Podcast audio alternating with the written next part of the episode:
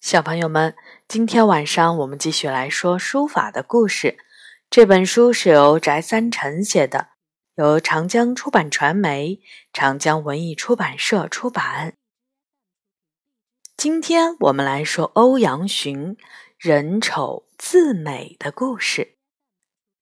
南朝陈宣帝太建元年，广州刺史欧阳和在部下的挑动下举兵造反。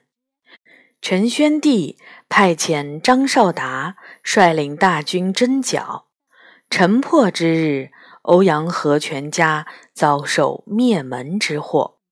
混战之中，谁也没有注意到一个十多岁的小孩，又黑又瘦，相貌十分丑陋。他侥幸地逃出来了。欧阳和的好友江总。当时正在陈宣帝身边担任尚书令一职。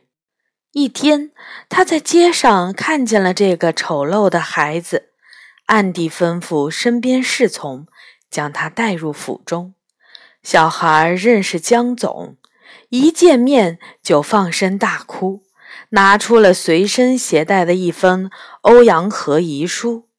江总拆开书信。不由得潸然泪下。原来欧阳和早已料想自己难以生还，便把幼子欧阳询托付给他。江总替欧阳询擦拭着眼泪，安慰他说：“孩子，不要哭了，挺起胸来，有叔叔在呢。”后来，欧阳询就以江总外甥的身份住在江府。江总看到他瘦小体弱，就教他读书习字。欧阳询虽然貌不出众，却聪颖过人。家门的不幸虽使欧阳询变成了一个孤儿，但更激发了他自强不息和好学上进的精神。在书法上，他禀赋极高，以王羲之为宗师。凌迟不辍，这一点对他后来成为一名大书法家是有决定意义的。公元五八一年，杨坚统一了黄河流域地区。八年之后，派兵南征，南朝后主陈叔宝投降。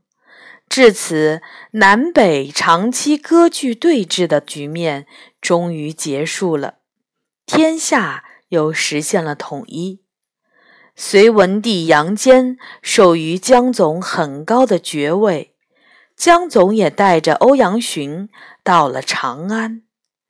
南朝的灭亡和江总的长安之行，在欧阳询的一生中是一个转折点，让他有机会接触到了瑰丽多彩的北朝书法。从大量的碑刻书法中汲取营养，扩大了视野，增长了见识。一天，欧阳询骑马来到荒郊野外，寻访古碑。在路边的杂草丛中，他发现了西晋著名的书法家索敬书写的碑文，下马欣赏了半日，方才离去。策马向前奔了两里多路，觉得意犹未尽，又驰马返回，这样几去几返，总舍不得离开。于是，索性从家里取来了被褥，坐在碑前观赏和临摹碑文。累了就躺一会儿。一直坚持了三天三夜，终于领会了所敬书法的风采神韵。像这样勤奋学习的感人事迹，在欧阳询身上是屡见不鲜的。南北朝时期，欧阳询的书法是唯一的集大成者。他吸收了以二王书法为基础的南朝书体依丽飘逸的一面，又汲取了北朝书法严谨豪放的一面，二者兼而有之，又融入了自己独特的风格特征，创造了比例险峻、结构严谨的独特书体，被称绝一时。有一天，被封为唐国公的李渊和江总在路上偶然相遇。李渊问道：“江大人。”听说贵府之中有一位名士叫欧阳询，可有此人？江总说道：“实有此人，不过眼见不如闻名，请唐国公不要后悔。”李渊说道：“江大人，看你把话说到哪里去了？和名士相见是人生中最为快意的事情。”我还有什么可后悔的呢？可是，当江总把欧阳询领来见他的时候，李渊看到站在面前的欧阳询相貌奇丑，不禁愕然，脸上微露了不悦之色。欧阳询一眼看出了李渊的心意，他落落大方地说道：“请问王爷。”你是以貌取人呢，还是以才取人？要是以貌取人，我就告辞啦。因为在一百个人之中，最少也有九十九个人长得比我强。如果以才取人，我自认为可以留下，因为在一百个人之中，我敢和最高的人比试高下。李渊听了，不觉惊出了一身冷汗。他连忙前步相迎，说道：“失敬，失敬。”从此，欧阳询就成了李渊府上的座上宾。闲暇之时，李渊就跟着欧阳询谈书论道，还请他指导儿子学习书法。唐朝建立之后。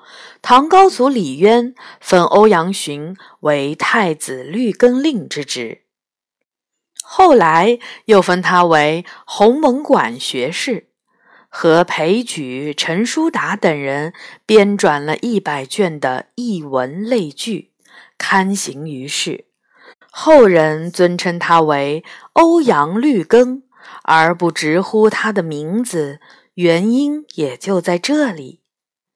欧阳询的名气更大了，他的书法被称为第一楷法，凡能够得到他一字一指的人都视为无价之宝，并且感到无上荣幸。他的书法甚至还远渡重洋，传到了外国，引起了轰动。唐高祖武德年间。高丽国王专门派使者出访大唐，向高祖索要欧阳询的亲笔书帖。唐高祖感慨地说道：“真想不到欧阳询的书名能传这么远，连外国人都知道了。他们见了他的书记，一定以为他是一个魁伟的大汉呢。”在太极前殿。欧阳询和高丽国的使者见面了，使者并没有因为他长得丑陋而嫌弃他，相反对他十分尊重，按照本国礼仪向他行礼问候，并赠给他许多礼品。使者带着欧阳询的书法墨迹，高高兴兴地返回了高丽。欧阳询在我国历史上虽是一位相貌丑陋的书法家，但是他的书法艺术是美的。他带着丑陋的躯壳离开了人世，却把精美绝伦的书法留给了世人，代代相传，成为我国书法史上一颗璀璨的明珠，永远受到人们的尊重。好的，这就是欧阳询的故事。可能看到他的字的人，完全不会想到他是一个丑陋的人，所以有的时候见字如面也不一定啊。下一次我们会来说萧绎智取兰亭。小朋友们，晚安。